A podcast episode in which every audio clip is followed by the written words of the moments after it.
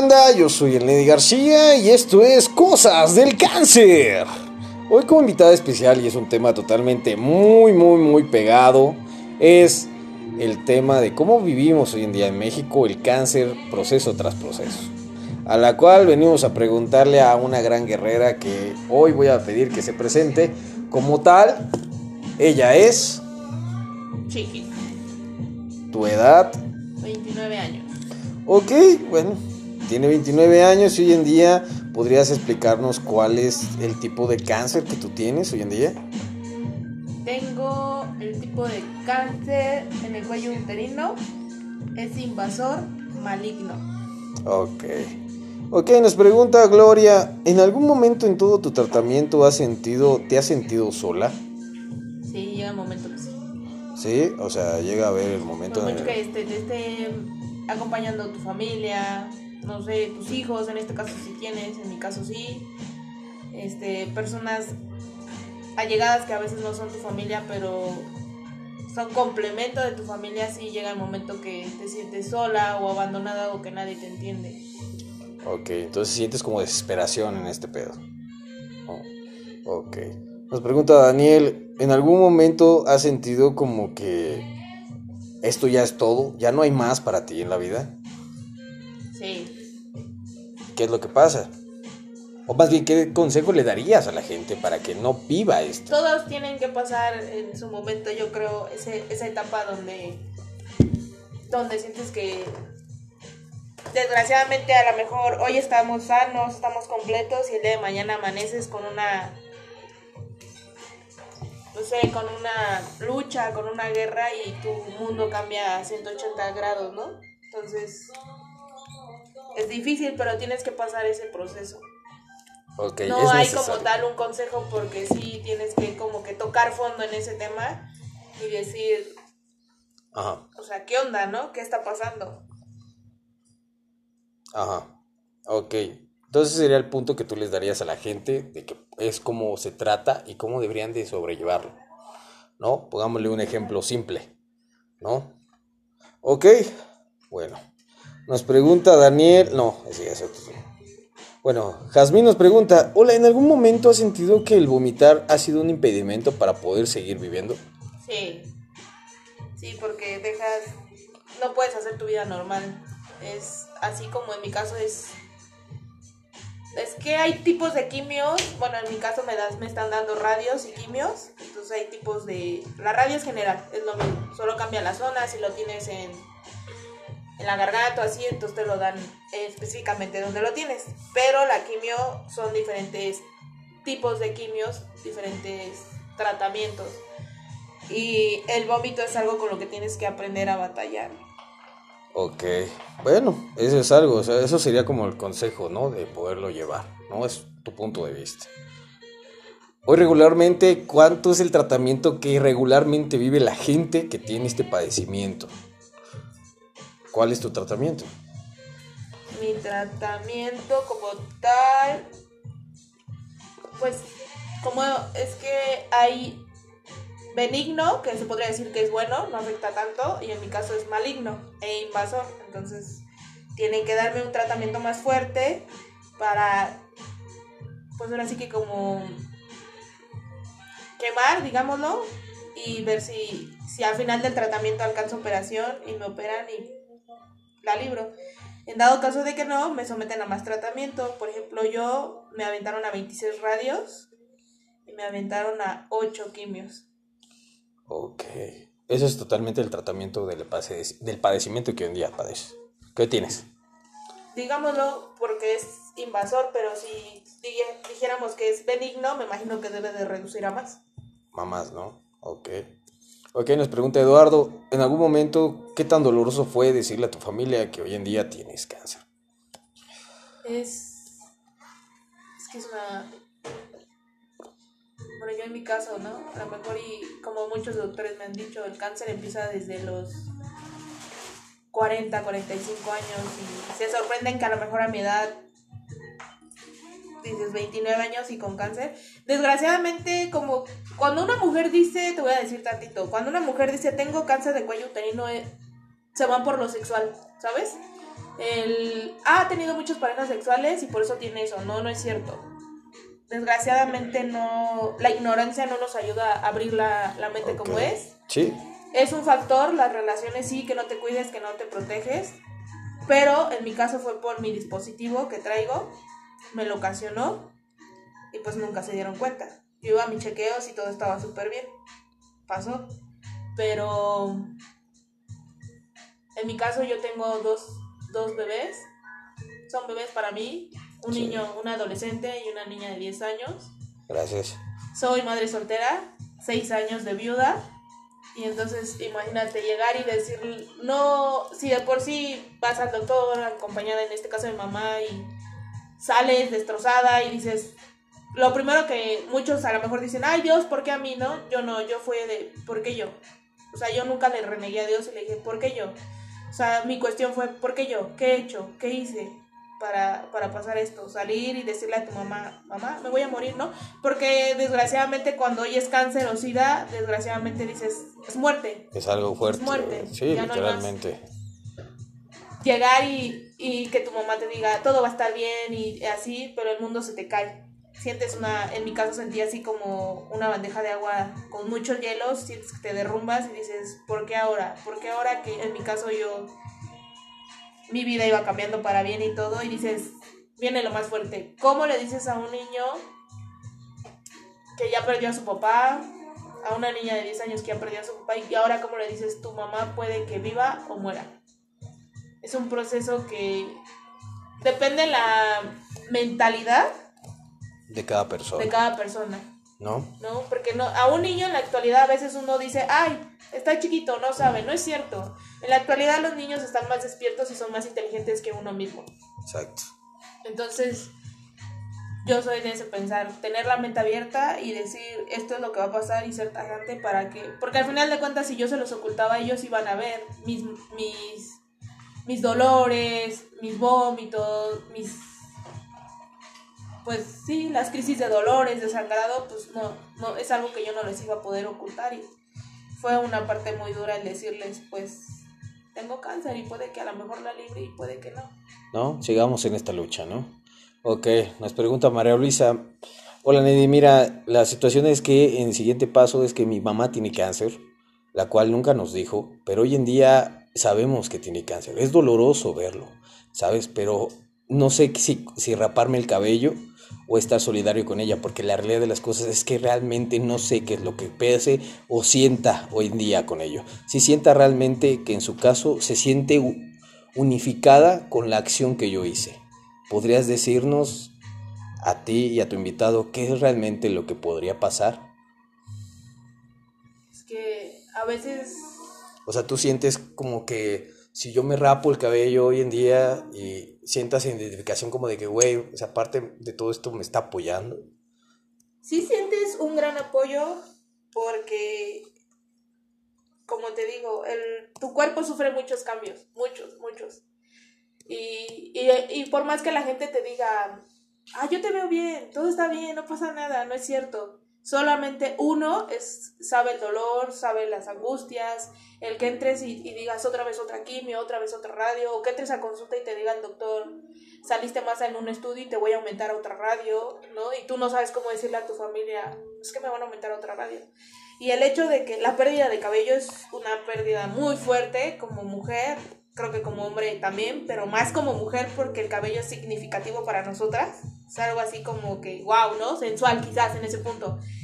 Pero yo lo veo como apoyo, ¿por qué? Porque a mí se me caía agajos.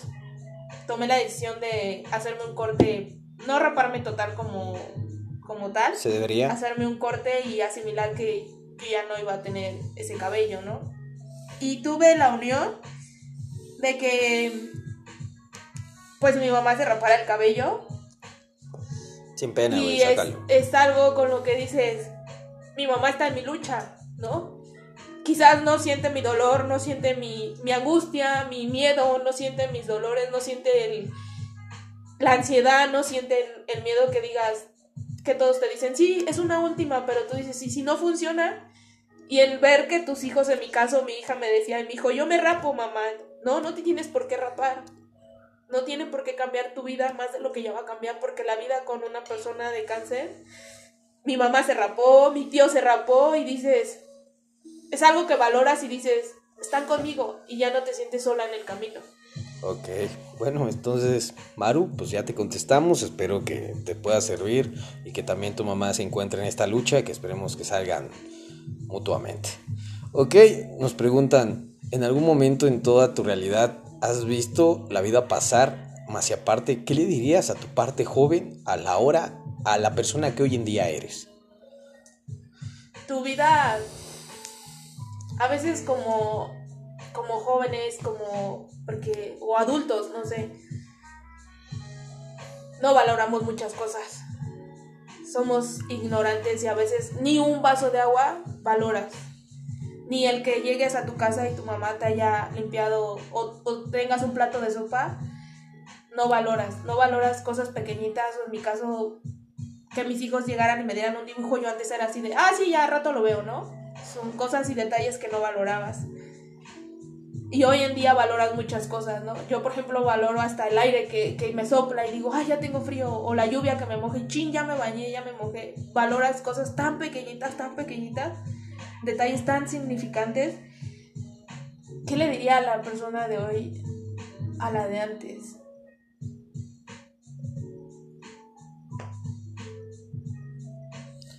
Es una pregunta muy fuerte porque... No, si quieres, también no lo puedes pues, contestar. y, como te digo antes, en mi caso a veces por ser chamaca te vale muchas cosas y el despapalle y todo eso, ¿no? Pero ¿qué le diría a mi persona ahorita a la de antes? Sí, es como, ¿qué, pasaría si vieras a tu yo del pasado? Que disfrute, que viva lo que tenga que vivir. Porque el día de mañana se va a encontrar con una batalla que, que ni ella misma sabe el monstruo con el que va a luchar. A huevo, a huevo. Eso es algo muy valorable, banda. Ok. Laura nos pregunta la siguiente pregunta se me hace una historia, pero bueno. Hola Nedi, mira, ¿cómo estás? Este, mira, la realidad de las cosas, yo tengo un niño de tres años que viene creciendo. Yo soy propensa a tener cáncer y mi esposo también, a la cual yo siento que es hereditario. Yo quisiera preguntarte a ti y a tu invitada, la, la realidad de las cosas, ¿tú crees que eso pueda ser hereditario? Pues es que depende qué tipo de cáncer sea, ¿no? Digamos, y si hay antecedentes. Como que cambia, ¿no? Antecedentes. Familiares, obviamente, ¿no? Pero. Pero ¿por qué esperarte? ¿Por qué, en tu caso de ella, por qué esperarse a.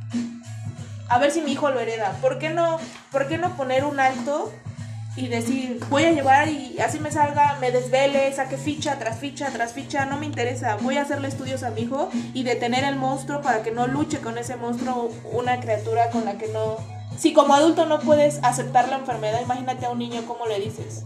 Porque yo lo he visto en mi hospital, ves a niñitos y dices, yo me estoy derrumbando y el niñito entra con una alegría que tú dices, wow, le aplaudo, le aplaudo a ese pequeño héroe porque tan solo con 5 o 8 años se sienta con una quimio y su sonrisa dice mucho. ¿Por qué esperarte y ser irresponsable como papá, esperarte hasta que llegue ese monstruo y ataque a tu pequeño, cuando tú tienes la solución en tus manos? O sea, el desconcierto social literalmente no nos hace investigar, ¿no? Realmente lo que es el síntoma que puede ser hereditario para los demás, ¿no? Ok, eso es algo bueno. Bueno, Eric nos pregunta, ¿en algún momento o sea, se te ha hecho difícil llevar tu alimentación como tu, tu, ámbito físico, personal y laboral? Sí, hay personas que el cáncer los tumba totalmente y no es sino físico, emocionalmente. Porque sientes que el cáncer, como te digo, muerte, ya no hay solución y ya se acabó tu vida, ¿no? Pero en mi caso yo, yo siento que en la actualidad yo trabajo. Se me ha hecho muchísimo, muy pesado, muy pesado el ir a trabajar. Y de ahí vete a tus terapias y regrésate. Y regrésate y por mucho que vengas cansada de terapias del trabajo, dedícale a tus hijos 10, 15, 20 minutos y en la escuela y esto. Es algo con lo que batallas muchísimo porque a lo mejor mucha gente no lo entiende y se te queda viendo, por ejemplo, en el metro, ¿no? Ya sales corriendo porque dices o salgo o, vomito, ¿no? Y la gente se te queda viendo y dices, o sea, me vale, ¿no? Pero la gente no sabe por lo que tú estás pasando. Y tampoco es como que te pongas un letrero y digas, estoy con cáncer y no sé si vivo o muero. Ten piedad. O Dame- o sea, dame viada, Dame, dame ¿no? viada, ¿no? Estoy enferma, no. Porque hay personas que están peores o peores que yo, quizás. Pero es una batalla. Es, un, es que es algo muy duro el trabajar y tu cuerpo es- se fatiga, es cansancio y tu vida ya no es la misma. Cambia radicalmente. Ok, muy bien. Nos pregunta Vianelli, este, ¿en algún momento en toda nuestra vida hemos puesto a pensar realmente las cosas que hemos perdido y en el ámbito laboral junto con el de personal ha cambiado? O sea, ¿tus amistades han cambiado desde el momento en que tienes cáncer? Sí, desgraciadamente, como decía mi papá y lo dice mi mamá en la actualidad, y creo que tú me vas a entender más que nada porque hemos pasado en esto. Gracias. En el hospital y en la cárcel conoces a tu verdadera familia, a tus verdaderos amigos. Sí, literalmente sí. Tienes todo y wow, ¿no? Eres el mejor amigo. Y invitas y wow, ¿no? Wow, no. Chido, ¿no? Vamos con el Nelly, "Wow, ¿no? Vamos con el Nelly, vamos con Chiquis. Ella Sí, invita a a la, huevo. la, la fiesta y saca las chelas, ¿no? Saca la casa. Pero ¿qué tal cuando tienes un problema muy, muy grave? Se esfuman. O sea, es así no de. existen esos ya no güeyes. existen, ¿no? Y dices, ¿qué onda? ¿Dónde está mi familia? Porque hasta la misma familia te da volteada. ¿no? Exacto, ¿no? Sí, Te da la volteada y dices, eres mi familia. Güey, qué Si pedo. me hiciste eso de familia, ¿qué me puedo esperar de alguien que no es mi familia? No mames, lo peor del mundo, cabrón. Ajá, literalmente. Y la enfermedad me ha enseñado quizás a, a madurar un poquito. Sé que me falta mucho, tengo 29 años. Y todavía pero- nos falta más. Mi enfermedad, dentro de lo bueno, lo dentro de lo malo, agradezco lo bueno que es que con mi enfermedad se han desta- destapado y se han caído muchas máscaras. Ok. Y entonces si tenía 10 amigos, no me importa quedarme con 3. Pero sé que son los que me van a estar ahí apoyando hasta el último respiro. Si yo me llego a poner mal, igual de mi familia. A huevo, güey. Eso es algo bien chido, güey. Mira, güey. Aquí hay algo que nos manda Rosalba. Hola, Nidi, ¿cómo estás? Mira, la prueba más grande no es el hoyo en el que tapamos las cosas, sino la realidad en cómo las vemos. Hoy en día somos catalogados y totalmente juzgados por una sociedad del que no piensan ni ven realmente el problema del que es tener cáncer. Yo perdí a mis dos hijos, uno tenía 12 y el otro tenía 13, a la cual los dos se fueron por cáncer. Mi esposo jamás me dijo la realidad de las cosas que era hereditario. Yo vi cómo mis hijos se secaron hasta el final y lo último que pude decirles es que ¿por qué a mí? ¿Por qué yo en tal en la forma en la que yo era su mamá y jamás los vi mal hasta el punto donde yo los llegué a perder? Aquí yo quisiera preguntarte es, ¿en algún momento tú sientes que la gente se pone a ver como en el ámbito familiar cuánto es las personas que somos? Bueno,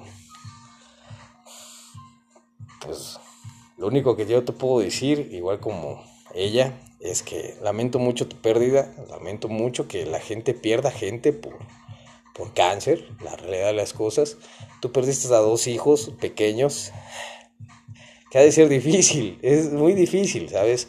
Pero a veces, como tú mismo lo acabas de decir, ¿no? En la misma ignorancia de la increpancia, no sabemos en el punto en el que llegamos a estar con alguien que no sabemos ni cómo es, porque en realidad las cosas no llegamos ni a conocer a las personas con las que estamos, ¿no? Pero lo que sí te puedo decir es que, igual como yo, igual como ella, vivimos una lucha diaria de, de, de vivir en que esto pasa, ¿no?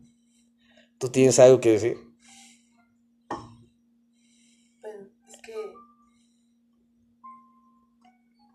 Quizás lo veo por el lado de mi mamá, ¿no? Lejos que mis hermanos no fueron de cáncer por tragedias quizás, pero creo que como padres no están aptos o no estamos aptos para enterrar a los hijos. La ley de la vida supuestamente es los hijos enterramos a los papás, papás, más no los huevo. papás a los hijos. Entonces imagínate, yo no, pues, yo le diría, wow, sigues de pie. Estás aquí, güey, ¿no? Nos estás yo te lo hablando. puedo decir, te aplaudo, ¿no? Te puedo decir que mi mamá es para mí es una guerrera, es una leona. Porque a pesar de todo lo que ha hecho, sigue de pie y le digo, wow, te aplaudo. Grande quiero ser como tú. Soportar lo que has soportado. Imagínate perder dos hijos, cabrón. O sea, y velos no sé qué edad. Es feo, ¿no? Porque imagínate cargar a tu niño nueve meses, verlo, correr, verlo crecer y que de la noche a la mañana se haya ido, güey. O sea, se fueron, güey. O sea, ya no están aquí, güey. No mames. Diablos. Pues espero que en verdad estés bien y muchas gracias por tu comentario, en verdad. Todos son muy escuchados y pues un aplauso, la verdad. La verdad te lo agradezco de todo corazón, ¿no? Y bueno, Areli nos pregunta la siguiente pregunta. ¿Ha sido difícil toda tu trayectoria desde el momento hasta ahorita donde te encuentras? Pues, ha sido muy difícil porque tienes unos cambios muy feos de humor.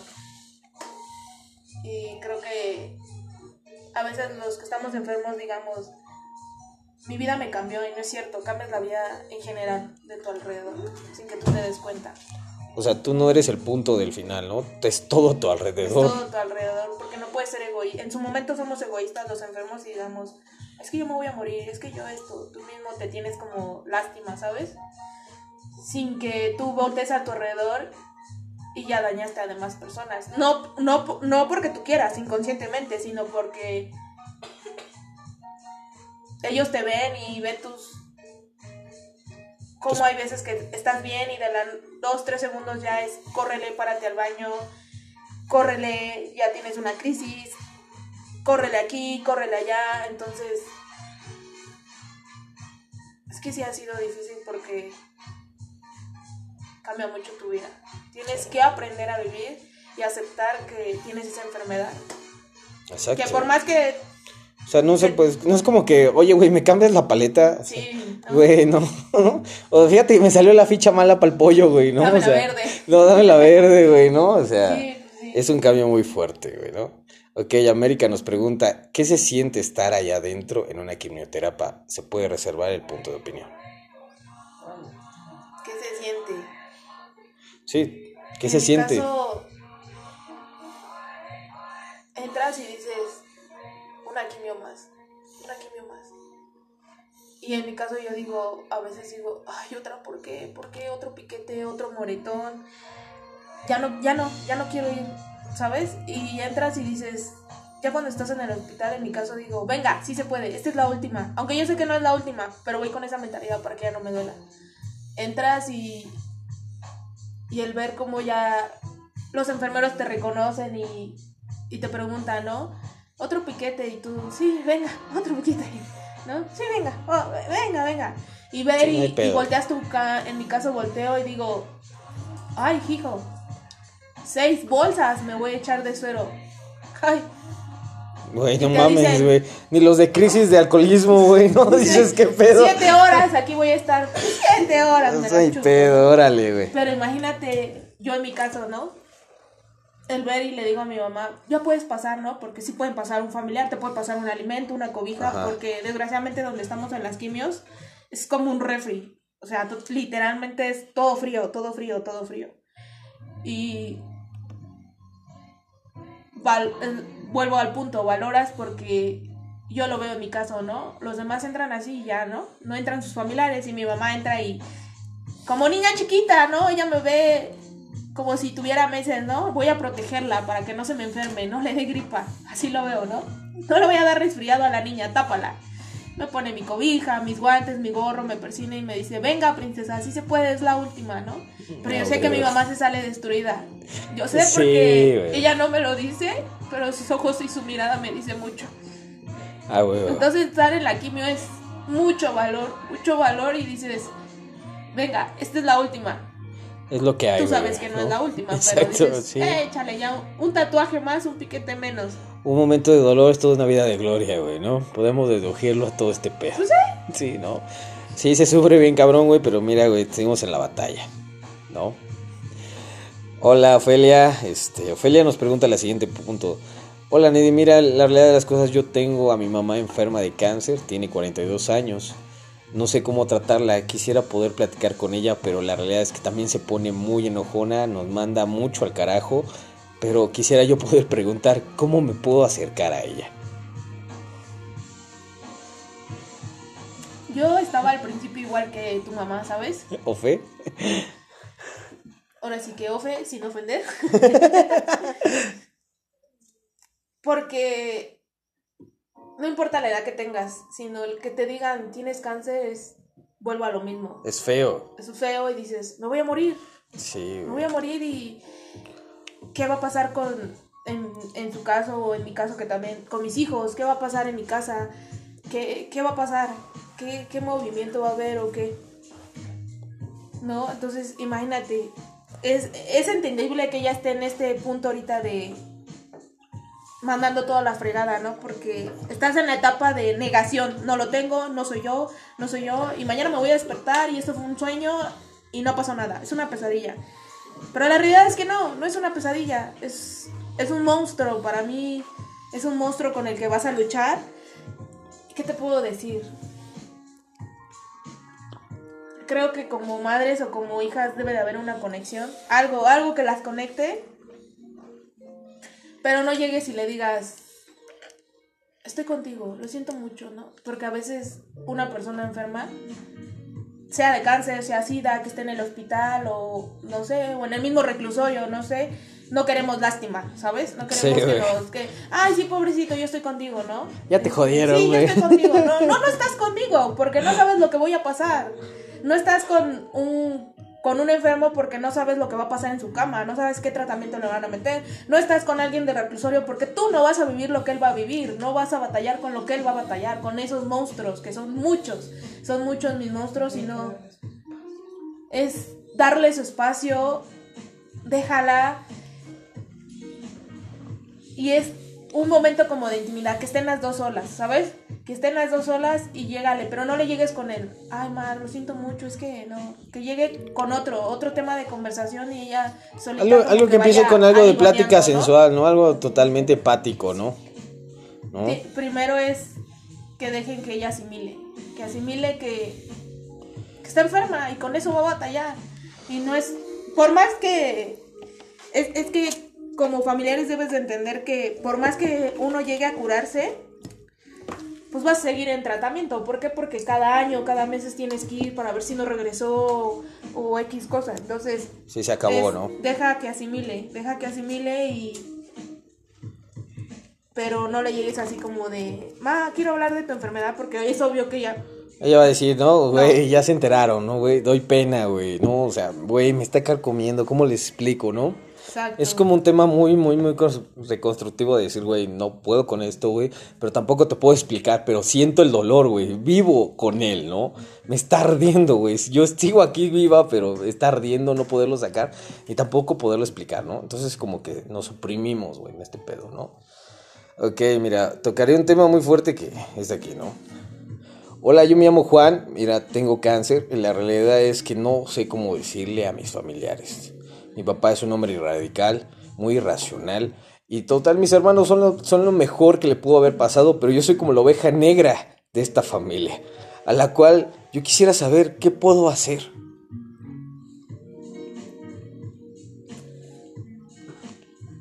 Quizás seas la oveja negra o el... Pero pues no te quita de ser humano, arroz, ¿no? ¿no? Pero eres humano y eres su hijo. Y en su momento le tienes que doler, ¿no?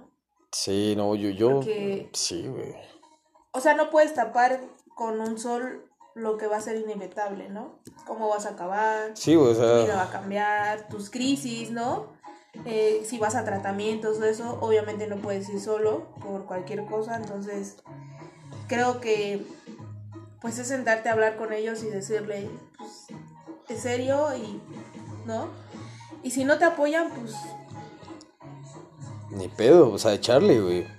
Suena, suena feo, güey, pero la verdad es que, Juan, yo, yo te diría que, mira, yo no tengo eso, yo sufrí otro tipo de maltrato al cual fue suprimido, al cual fue un punto del reclusorio, pero llega un punto donde tú quieres hablar, tú quieres expresarte, tú quieres sacar toda esta mierda,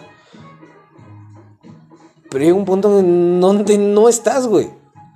O sea, si estás ahí a punto de gritar con el cartel, güey, fui golpeado y maltratado, güey, veme. Güey, pedí ayuda, güey, y nadie me ayudó, güey. Sí, pasa lo mismo ¿No? con lo del cáncer. Pero es lo mismo, güey. Porque mismo, en el momento en el que tú te encuentras en la línea delgada, güey, del puto peligro, güey. lo único que quieres, güey, es decir, ¿qué mierdas me está pasando? ¿No? Yo sé que no tengo cáncer. Yo sé que tal vez es algo muy fuerte que tengas que tocar con tu familia. Pero si tu papá es totalmente algo irradical, güey, el día de mañana que te vea sin cabello, güey, le va a doler, güey. O sea, eres su hijo, güey. O sea, no mames, no puede ver muerto a alguien que... Güey, o sea, güey, no mames. Sí, sí es algo que tiene que hablar porque... No. Es algo con lo que le dices, no se puede ni cambiar ni tapar, es lo que te tocó y es la lucha y no te la... Y, en su caso no, no puede vivirlo él solo, porque en su momento sí necesitas expresarlo, ¿no? Expresarlo o el cariño de un padre, una madre, una madre, ¿no? En su caso, sola. Pues en su caso, su papá o sus tienes hermanos, ¿no? Dices, ok, tal vez tu, tu, papá no quiera, pero tal vez tus hermanos, oye, güey, me estoy muriendo, güey. Tal vez no, no sepa cómo decirlo, güey, pero tal vez quiera, güey, no mames. ¿No? O sea, tú también como hijo y también como los padres, a veces no pensamos en muchas cosas que es lo que sentimos, ¿no? Lo único que queremos saber es que nuestro familiar está bien. ¿No? Para nosotros estar bien, güey. Pero la realidad de las cosas es que, güey, yo estoy mal y tú me mientes y yo pienso que tú estás bien, pero la realidad es que yo no te voy a creer que tú estás bien, güey. Y aparte... ¿No? No, es que sí lo tiene que hablar, ¿no? No, Porque pues, es algo con lo que no va a poder solo. Pues no, güey, no mames, imagínate. Lo está callando, güey, apenas aquí, güey. Tiene que ir al tratamiento, ¿no? Porque pues, para saber en dónde para saber para saber cuánto tiene, güey, ¿no? O no hay soluciones. Espero que, pues sí, puedas ir más rápido que por siempre. y aquí seguimos, hermano. Va, Juan. Espero que se pueda arreglar tu situación. Bueno, nos pregunta Beatriz. En algún momento, ¿qué es lo que realmente come una persona con un padecimiento de cáncer? Es que, por ejemplo, si te dan radios, en mi caso me dijeron, cero, come de todo lo que tengas que comer, ¿no? Poco irritantes, poco ácidos. Todo, pero sin exceso. Todo sin exceso. Análisis como la cerveza, ¿no? Este, pero, pues cero lácteos, ¿por qué? Porque hay una reacción en tu cuerpo, te haces, digamos, un poco alérgica, pero ¿por qué? Porque, o sea, literalmente te da unos dolores de estómago y unas diarreas que no ni puedes ni controlar con medicamentos. Eso es lo único que te quitan. Y en las quimios, pues sí te dicen come de todo. Pero literalmente, por ejemplo, yo que estoy en eso, o sea, te diga, aunque te digan come de todo, tu cuerpo ya no lo acepta. ¿Por qué? Porque, por ejemplo, hueles grasa o pescado y es así, como mujer embarazada, córrele, no. O sea, es algo ligero. Que si su momento se te antoja una torta, así te cabes un cuarto de torta, cómetela, ¿no? Pero al otro día métele jugo o métele ensalada. Entonces, sí puedes comer. Algo variado, güey, ¿no? Algo literalmente muy poco, de, de lo poco mucho y de lo mucho poco. Exacto. ¿No? Ok, nos pregunta Dayana. Hola, mira, fíjate que yo vi a mi papá, mi papá ya es una persona grande, a la cual este, no nos habíamos enterado, pero hoy es profenso por tabaco, por tabaquismo, tener cáncer, y el cual hoy en día usa pañales. Yo quisiera también poder hablar con él y en su momento yo no sé qué es lo que pasa cuando él va al baño y nunca nos dice, solamente yo sé que encuentro la, la, el retrete en una forma muy abstracta. Este. Y tratamos como que él se abra, pero él no se abre. Entonces, si nos pudieras dar un consejo, sería muy bueno, ya que quisiéramos podernos acercar a él y tal vez hacer entender que también qué es lo que está pasando. ¿Qué le podríamos decir? Pues Tal vez llega y jugando, tal vez yo tal vez sea un consejo pendejo. Discúlpame que lo diga, sí, no, no, lo sé, güey, ¿no? Es decir, güey, ¿qué pedo, güey? Manchaste la taza, podemos hablar, ¿qué pedo? Mira que el destapador nos cobra caro, ¿no? Y que se salga la plática, ¿no? Poco a poquito de, oye, estás bien, esto y el otro, o sea, ya revisamos tus papeles o ya nos vinieron a decir, ¿no? Nos marcaron por teléfono que tienes que ir a otros tratamientos, ¿no? Buscar un pretexto, sacar de un hilito y de ese sacar lo que está pasando. Porque a veces yo también hice eso, ¿no? Ocultarle a mi familia, ¿no? Yo no sabía que tenía cáncer, obviamente, pero empecé a ver varias anormalidades en mi cuerpo y dije esto no es normal. Entonces lo ocultas porque dices, no sé qué tengo. A lo mejor es crisis, es este, es este, presiones, ¿no? Lo asimilas a, a tu vida cotidiana de presión en el trabajo, presión aquí, entonces dices, ay, es presión, no pasa nada.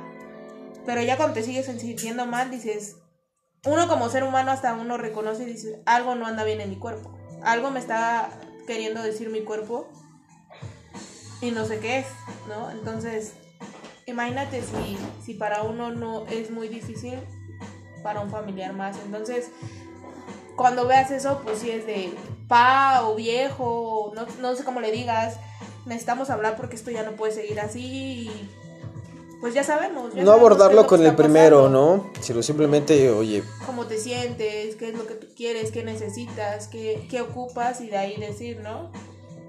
De ahí sacar el tema, porque es muy difícil. Es muy, muy, muy difícil, pero pues sí, sí, sí, se tiene que sentir apoyado él, escuchado y que es entendible. Sin lástima, claramente. Ok, viene algo sobre las parejas. Este, Cosme, nos, nos, cuenta lo siguiente. Oye, mira, yo tengo cáncer. Es un cáncer de matriz. Este, a la cual mi esposo me dejó porque él pensaba que yo andaba con muchas parejas, a la cual nunca es así. Me pasó en diferentes formas, no sé cómo puedo explicar, soy explícita y algo ignorante. Pero hoy día tengo cáncer. Bueno, Cosme, no sé realmente qué es lo que te pase. Creo que deberíamos de explicarnos un poquito más sobre qué tipo de cáncer que es el que tiene. Porque hay muy, como lo acabamos de tocar, como lo acaba de decir, hay muchos diferentes de cáncer, ¿no? Y tu cáncer de matriz, como lo acabas de decir, pues bueno, puede ser por, no sé, ¿por qué puede ser cáncer de matriz? Por por quistes, por... Es que va derivado... Mucho. Infecciones. Infecciones. Este... No, es que es lo mismo que te digo. Cuando uno dice de, de cuello uterino, matrices, ay, estuvo con muchas personas, ¿no? Hablando sexualmente. No, a veces no es derivado de eso. Una infección de que vas a un baño público y ya pescaste una infección, ¿no? Ajá. Entonces estamos vulnerables a muchas cosas, pero no... Sí tendremos que saber qué tipo de cáncer para decirle, ah, o, apoyarte, orientarte. Y en caso de que tu marido pues, te abandonó, pues qué cobarde, ¿no? y mejor ahorita, ¿no? Mejor ahorita porque no está apto para. No, qué poca madre, ¿no? La neta, qué poca madre, porque aquí es donde realmente debería de estar el momento en el que te prometió amarte hasta los últimos momentos de tu vida, ¿no? Y seguir ahí en la lucha, aunque estés en la cama o como estés en cualquier otro tipo de lado, ¿no? Pero bueno, esperemos que estés bien, Cosme, y Sigue adelante, nosotros seguimos aquí, ¿va? Ok, nos pregunta Armando. Hola, mira, este, hoy en día tengo SIDA, yo sé que no es cáncer, pero quisiera saber por qué me siento solo y por qué a todas las demás les da, les, les da el miedo de poderse acercar a mí. Y siento que es, siento que vivimos lo mismo que las personas de cáncer. Desgraciadamente la ignorancia. Volvemos a lo mismo. Sí, güey, ¿no? Sí, porque cuando escuchas cancerosidad piensas que es contagioso, ya con agarrarte de la mano. Sí, güey, o sea, leamos un poco, ¿no? O sea, ¿por qué no? Así como dedicas tiempo al Face, ¿por qué así como dedicas tiempo a la novela? Al Pu, al Puji. O, qué sé yo, ¿no? O al famoso juego que todos juegan hoy, Free Fire, ¿no? Free Fire, güey, no mames. Apágale un rato, güey. ¿Por qué no investigas? ¿Por qué no investigar y, saber qué es el padecimiento totalmente de cáncer en general? Como el también el del Como el del SIDA. Entonces, es feo, es feo porque la gente te ve rara, ¿no? Sí, no. No se te acerca y, y dices, o sea, ¿cómo? Pues si estoy enfermo, más no te voy a infectar de, Sí, güey, o sea, no soy Chernobyl, güey, no es radioactivo este pedo, sí, ¿no? o sea, no, no porque esté en el aire, ya te, te tocó en el aire y chin, ya eres una persona enferma, ¿no? Ajá. Entonces, es la ignorancia, es la ignorancia totalmente, pero es, también es natural que te sientas solo porque por más que, que estés con gente o no estés con gente, tú sientes que estás en esa batalla solo cuando sabes que no es así, pero es que esa enfermedad a veces te quiere comer mentalmente, ¿no? Es un monstruo como que dice, si no te puedo atacar por enfermedad, pues te ataco por, por lo psicológico. Eso llega a pasar. Sí. Ok, bueno. De antemano se los agradezco. Y bueno, esas serían las más mejores preguntas que tendría que preguntarte. Y lo cual viene por última pregunta. ¿En algún momento en toda tu vida te has sentido desahuciada o que de plano ya no te sientes aquí en el plano terrenal? Sí, llega el momento que tu mundo derrumba, ¿sabes? Sientes que, que ya no tienes por qué estar aquí. Si al final dices, ¿para qué luchar? ¿No? A pesar de que tengas familia, tengas familia ya sea general, un padre, una madre, hijos, no sé, dices, ¿para qué seguir aquí si al final pues, me voy a morir, ¿no? Porque tengo cáncer, ¿no? No hay cura, ¿no? Eso es lo que pensamos. Dices, entonces, pues, ¿para qué seguir vivo? ¿Para qué sufrir con un tratamiento que a lo mejor no va a funcionar? ¿Para qué afectar mi cuerpo y mi vida si a lo mejor el día de mañana me dicen, no funcionó tu tratamiento y te voy a someter a más? O de plano ya no aguantas tratamientos y ahora sí que Dios te bendiga y se te Ojalá te vaya bien, ¿no? Y aguántate tus crisis, aguántate todo. Entonces es una batalla muy, muy, muy dura y el cual creo yo, yo en lo personal, ni a mi peor enemigo, ni al que me ha hecho peores cosas, le deseo lo que yo estoy pasando en la actualidad. Y las personas que estamos en esta batalla, creo que somos las mejores guerreras, ¿no? Porque pese a lo que tú estás, sigues luchando y sigues viva, ¿no? Respiras y todo. Y, creo que, que es como ustedes, ¿no? Como personas que de cualquier enfermedad, o vuelvo a lo mismo, personas que, que estén en el reclusorio y dices, ah, o sea, ¿para qué me despierto si es lo mismo? Otra golpista, otra otros gritos, otro, otra bañada de agua fría, ¿no? Otro ahí te va, no sé, la vagina, ¿no? Lo hablo porque en su momento también tengo casos personales, familiares de eso, entonces lo hablas y dices, y dices, yo creo que, que también es feo para los de allá adentro, ¿no? Porque estar encerrado en cuatro paredes entre las rejas y ver las mismas caras, lo mismo todos los días es cotidiano y dices, ¿para qué salgo? Si al final voy a salir y para, y aunque yo sea inocente o haya cumplido mi condena, pues, la gente me ve y dices, es una lacra. Exacto, güey. No, te cuestionan muy cabrón. Ya no tiene oportunidad, ¿no? Cuando no es así, somos humanos, cometemos errores y de ellos vamos a aprender. Y es una lucha con la que todos luchamos día a día a día y tienes que aprender a vivir con lo que te tocó. Y no decir el por qué a mí, sino el decir es una lección más y venga, si se puede. Porque si pude con lo peor, esto me va a hacer los mandados. A huevo. Bueno, banda, pues esto es un tema de cáncer y bueno, yo no sé, me voy con este humilde saludo después de qué le dirías a las personas que hoy en día se encuentran en esta misma situación. Que luchen, que no se rindan, que no se rindan porque a veces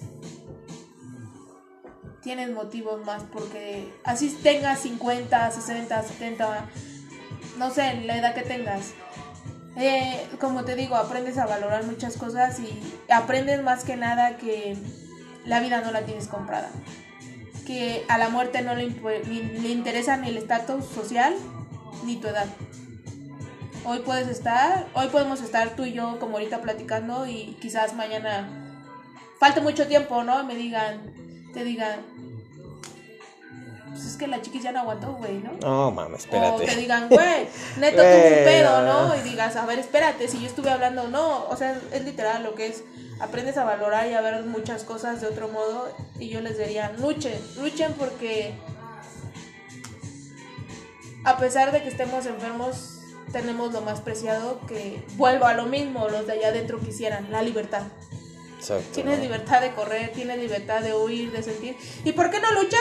Si hay personas que no tienen un ojo, no tienen una pierna y, los ves trabajar y dices, no, e-, eso no los tumbó, ¿por qué me va a tumbar algo a mí? Tengo que aprender a vivir con esto. Y si, si no se me quita y no me curo, pues voy a aprender a vivir con esto. Exacto. Luchen, luchen hasta lo último.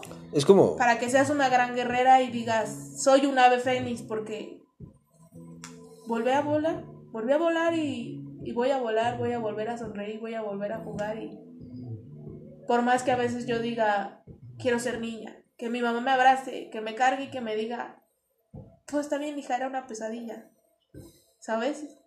Y a veces le digo a mamá, abrázame, mímame, Dime que soy una niña y no siento dolor, ¿no? Porque como niños no sentimos dolores a veces.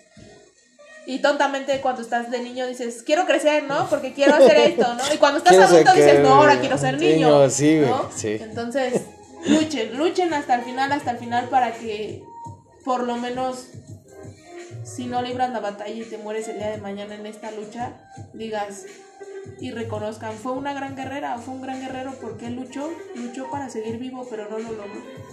Exacto. Pues bueno, banda, yo soy Lenny García y yo te voy con esto tan simple, ¿no? No hay batalla que no se pueda vencer y no hay gigante que no pueda sangrar si no tú no te atreves a pegarle.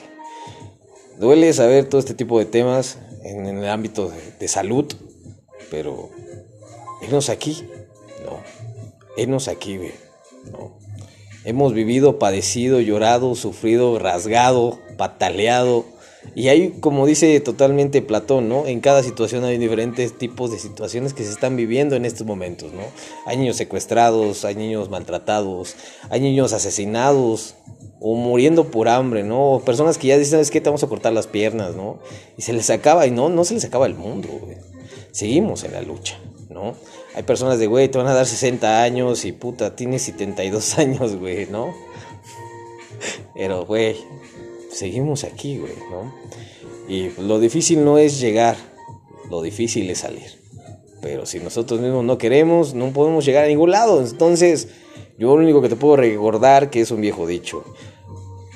Un momento de dolor es después toda una vida de gloria. Como la sepas pelear es el motivo del cual nos seguimos levantando día con día las mamás luchonas, las mamás trabajadoras, los papás, los albañiles, los doctores, el momento de COVID hoy en día en México, ¿no? Entonces, espero que te vaya bien, bastante bien. Yo soy el Neddy García y estoy con la Chiquis y nos vemos en la próxima. ¿Va? Hasta luego.